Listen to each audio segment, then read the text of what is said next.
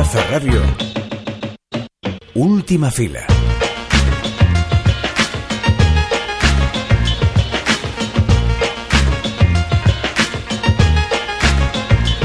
Cuando pensamos en un cine, seguramente lo primero que se nos venga a la mente sea una gran pantalla y palomitas a 10 euros. Pero hay vida cinéfila más allá del centro comercial y de la urbe. Un buen puñado de pueblos de la comarca del Horta tienen cines de pueblo, pequeñas salas que programan cine popular durante todo el año. ¿Qué pasa con ellos? ¿Notan la crisis de público generalizada en el sector? Estas y otras preguntas se las trasladamos hoy a Guillem Beltrán, responsable del Cine La Unión de Giria. Y también nos sentamos con Félix Vizcarret, que este viernes estrena Una vida no tan simple, donde nuestro Mike Esparvé protagoniza la historia de un arquitecto que se resiste a asumir la vida adulta. Y aún nos quedará tiempo para echarle un vistazo a Traición, de Jean-Paul Sibeyrac, un thriller de venganza que se aleja inteligentemente de tantos lugares comunes en los que podría haber caído. Todo esto es Última Fila, el programa de cine de Cultura Plaza y Plaza Podcast. Aquí estamos, Álvaro Devis, Clara Gorría y tú, que nos estás escuchando. Acomódate que empezamos. As I write this letter, send my love to you.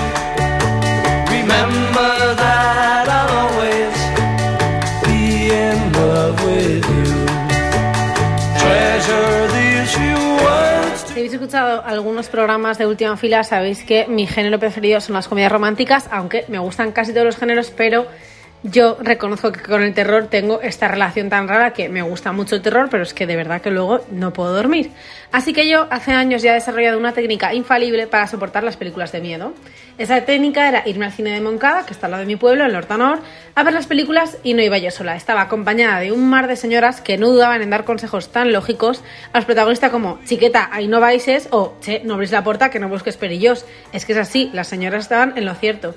Y ahí estaba yo, en la peor pesadilla de cualquier cinéfilo. Ruidos de bolsas de pipas, bocadillos envueltos en mil capas de papel albal, gente que directamente comenta la película como si estuviera en el salón de su casa. Pues yo ahí la verdad que me sentía muchísimo más acompañada y esas películas no me daban tanto miedo y las podía disfrutar. Por desgracia, hace años que este cine que me encantaba cerró y ahora, pues bueno, os voy, puedo decir que es verdad que hace poco me fui a Burjaso también, al cine Tivoli, a ver La Sirenita, también rodeada de un mar de niñas de 7 años que no sabían ninguna canción, cosa que me hizo sentir muy mayor, pero que aplaudieron y gritaron el beso final como si eso fuera un concierto de Taylor Swift. La verdad que me lo pasé pipa. Y es que es verdad que solo a 15 minutos de Valencia podemos aún encontrar pueblos que cuentan con estos cines, a los que no les interesan para nada las alfombras rojas ni el famoseo. No son muchos, pero algunos de los pueblos donde aún se pueden encontrar cines municipales son Burjasot, como ya he dicho, Museros o Giria. En Giria encontramos el cine La Unión, la sala de exhibiciones que a día de hoy es la más antigua en activo en la comunidad valenciana. Y es que ya en 1926 habían proyecciones de películas mudas y aún a día de hoy está el piano modernista que les acompañaba. Además fue pionera en la difusión del cine sonoro cuando llegó a Valencia y fue una de las primeras en incorporarlo allá por 1930. De ahí a 2011 pasaron muchas cosas, pero en 2011 se reabrió esta sala cuando unos jóvenes del pueblo decidieron asumir su regencia. A día de hoy, Guillem Beltrán sigue al frente de este cine y hemos querido hacerle algunas preguntas sobre cómo es gestionar el cine La Unión de Giria. Le preguntamos que qué ha aprendido en su experiencia desde el 2011 hasta hoy. En la meva experiència he pogut aprendre a millor que el cine de poble que malauradament tancaren l'any 2007, 2000, en l'any 2000 començaven a tancar tots aquests cines en el boom dels centres comercials i cines, de multi, multisala, no? els multicines, que 10 anys després, 15 anys després, doncs que sí que s'ha tornat a posar en valor que la gent a la millor preferís no agafar el cotxe i no pagar el que costa la entrada. Le preguntamos si él cree que sería rentable tener un cine en cada pueblo. Impossible. La afluència de públic hauria de ser molt, molt superior per a que fos rentable. Sí que he tingut experiències que de sobte en pobles molt xicotets han anat millor que en pobles grans. Perquè a mi en un poble gran la gent està més acostumbrada a agafar el cotxe i a anar al centre comercial. Aleshores, en pobles xicotets allunyats de les grans urbes, les grans ciutats, tal vegada sí que sería un poco más rentable. Y también, ¿qué tipo de público va a este cine un sábado o un domingo por la tarde? El tipus de públic del meu cine, sobretot familiar, i abans de la pandèmia, famílies, i abans de la pandèmia també venia gent de més de 50 anys, de 50 cap amunt. Ara, famílies, sobretot. És el, el públic més potencial. ¿Cuánta afluencia hay? Te puc dir que abans de la pandèmia, que anava molt, molt, que el cine anava bé, anava molt bé, ara mateix estem treballant a un 40%, o sigui que un 60% de la gent que venia ha deixat de vindre al cine. ¿Y qué criterios se utilizan para programar? Dos películas que facin taquilla, que se sapiguem que van a fer taquilla, van a fer taquilla i en el cas de que no tinguem la garantia de que van a fer taquilla, aleshores se regim per un criteri de qualitat. Que almenys si va vindre poca gent a veure la pel·lícula, que sigui una pel·lícula que agrade. Venga, vamos a vestirnos. No te escondas. Sí, uh, qué susto, venga. Vamos a cruzar, dime, dime. Vamos a cruzar, cariño. Perdona, perdona. Que ya estamos cerquita. Venga, venga, venga, venga, venga. Buenos días. Sí, oye, bueno, hemos llegado un poquito... Nada, nada. Bravo, ¿eh? Así me gusta. Bueno, pues nos hemos venido a pedir sal a nuestros vecinos de aquí de Calle Ruzafa de Cinelis y nos hemos encontrado con Félix Vizcarret y nos ha dejado entrar a ver su película, que, que nos ha encantado, la verdad, una vida no tan simple. Eh, muchas gracias por, por atendernos. Al revés, yo he encantado. Me, es, es, un verdadero gusto poder charlar así de la peli. La película habla de muchas cosas, son temáticas eh, muy universales y yo había una que me preguntaba durante toda la película que es cuando sabes que tienes un talento y también tienes dos hijos, ¿cómo gestionas ese talento? Sí, eh, estos días he pensado que son como, en realidad son, digo yo que son como dos monstruos que comen, se alimentan de tu tiempo. Por un lado, tu profesión, sobre todo cuando eres autónomo, si las cosas no te van bien, te da la sensación de que es que tiene, no le estás dedicando lo suficiente tiempo que deberías, ¿no? Si no te está yendo todo lo bien que tú soñabas, pues entonces es que tienes que dedicarle más esfuerzo, más tiempo, más horas. Y claro, los niños pequeños son lo mismo. Mm, te van a pedir todo el tiempo que tú tengas con ellos. Nunca te van a decir, bueno, ahora ya déjame en paz. No, no, van a estar ahí chupándote todo el tiempo. Entonces, si quieres alimentar esos dos monstruos y los dos te, mm, te, chupan todo el tiempo que pueden, pues entonces vas a, empieza ahí un poco esa especie de eh, primer gran conflicto de la película cuando eh, los protagonistas no saben muy bien a qué dedicarse, si a su, a su profesión o a eso que se llama la, la crianza. Digamos que esa conciliación es uno de los eh, sí, uno de los diferentes conflictos o crisis que, que pululan la, la mente de me siento mal como arquitecto, me siento mal como padre. Como que esté donde esté no estoy en el lugar apropiado.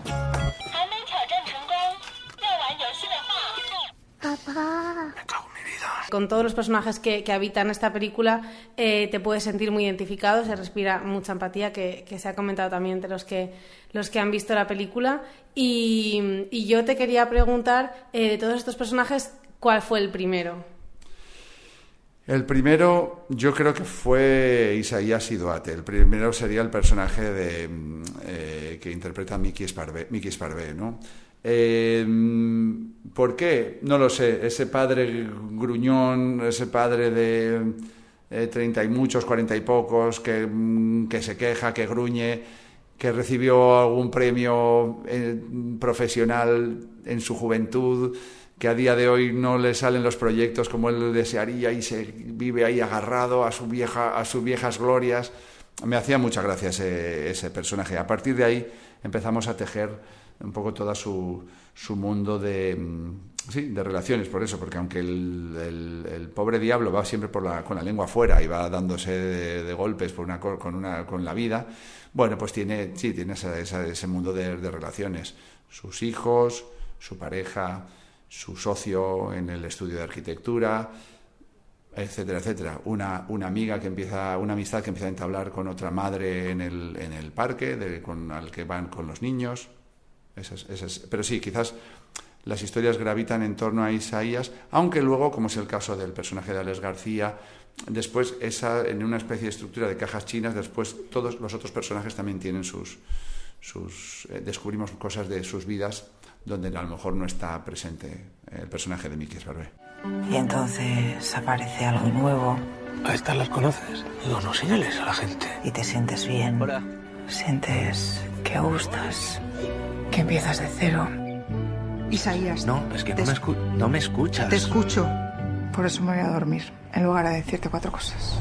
Parece como la película romántica que pasa después de que empiezan las películas románticas. Sí, sí. Cuando acaban las películas románticas, entonces empieza esta Eso película. Es. La, la, después de la comedia romántica, donde de, se deciden tener hijos, Exacto. porque ahí que acaba la película, dice, ay, vivamos juntos y tengamos hijos. Después vienen los hijos y hay un momento del, del del, del, batiburrillo, de del, la tormenta, que son los, los pequeños salvajes, y dices, pero ¿en qué momento decidimos tener hijos? Como si te lo han borrado, o sea, es tan intenso eso que como pues como en las películas de guerra, el que se alista en la guerra pensando que es broma y luego se da cuenta y dice, está en las trincheras y dices, ay, ay, ay, que es verdad que lo decidí yo ahí con unos amigos, pues estábamos borrachos, como en El Cazador o esta, ¿no? Ay, es verdad que estábamos borrachos y dijimos, alistémonos en Vietnam. Pues esto es un poco lo mismo, sí, es verdad. Dejamos arriba la comedia romántica de vivamos felices y tengamos hijos y después viene, esta es la realidad. A ver, exacto. Es muy divertido, es verdad, exacto. Es lo que, digamos que eso es lo que es una comedia romántica una década anterior se convierte luego en una comedia dramática. No hemos perdido la comedia, no hemos perdido la comedia, pero es verdad que ahora hay que lidiar con una serie de, hay que resolver una serie de situaciones. Hay más, hay más situaciones, hay más cosas que, que llenan el aviento.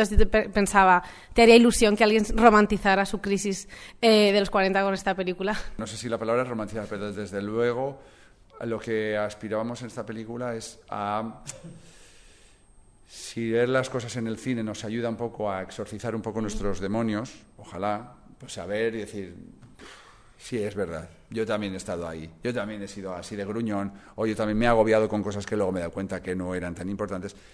Y el reírme con ellos, ojo que es muy para mí es muy importante el tono en la comedia, no debemos, eso, no debemos reírnos de ellos. Entonces, eso es una comedia válida y a otros les funciona, pero lo que yo voy es, no es más, no es tanto reírte de ellos, sino sí a sonreír, a sonreír de, es verdad, los seres humanos somos así, somos un desastre, lo hacemos todo un poco ahí con la lengua afuera, pero aún así la vida merece la pena. O sea, esa parte de magia, aún así la lucha merece la pena. Entonces sí, a lo mejor nadie romantiza, no sé si romantizarán tanto como uno, pero sí espero que digan, esta ha sido, sí, esa es mi vida. ¿Y quién ha dicho que no se puede cambiar a los 40? Claro que se puede, solo que tienes que saber que ya estás la cara B de la cinta. Bueno, la cara B había temazos también. Baladas. Buenas baladas. Hay conversaciones brillantes en la película y a la vez está apoyada con, con unas imágenes muy potentes. Tú, no sé si es un, director más de palabras o de imágenes, que parece que no, pero están ahí. La verdad es que hay mm. imágenes muy, muy fuertes.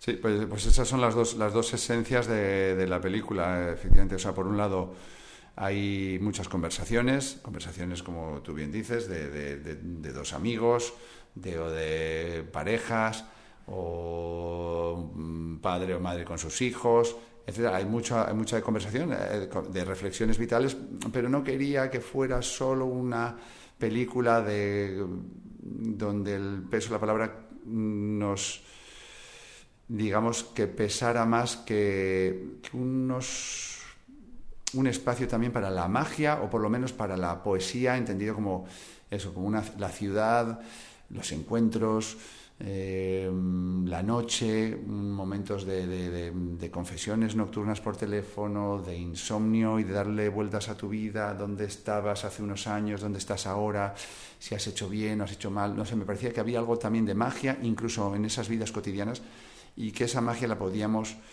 eh, mostrar también visualmente. No sé si la palabra magia, sí, o eso, magia, algo más sugerente, algo más enigmático.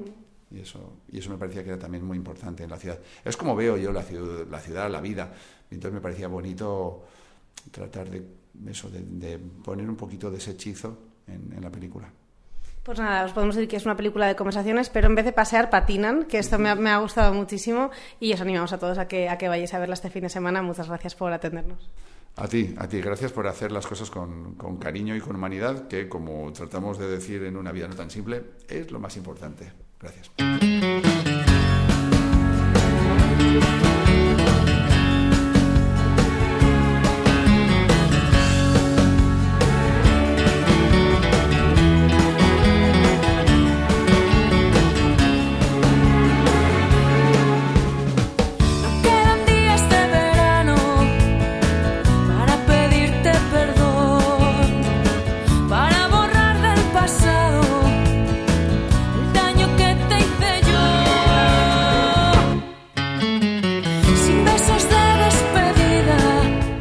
Clara, eh, ¿qué vamos a quemar en la hoguera de San Juan, en nuestra hoguera de San Juan? Pues ahora como ya leo, o sea, no tengo DVDs, no tengo libros, leo en el móvil, o sea, ¿me entiendes? Que no tengo nada físico ya que quemar, no tengo nada, todo lo tengo en la nube, ¿qué hago?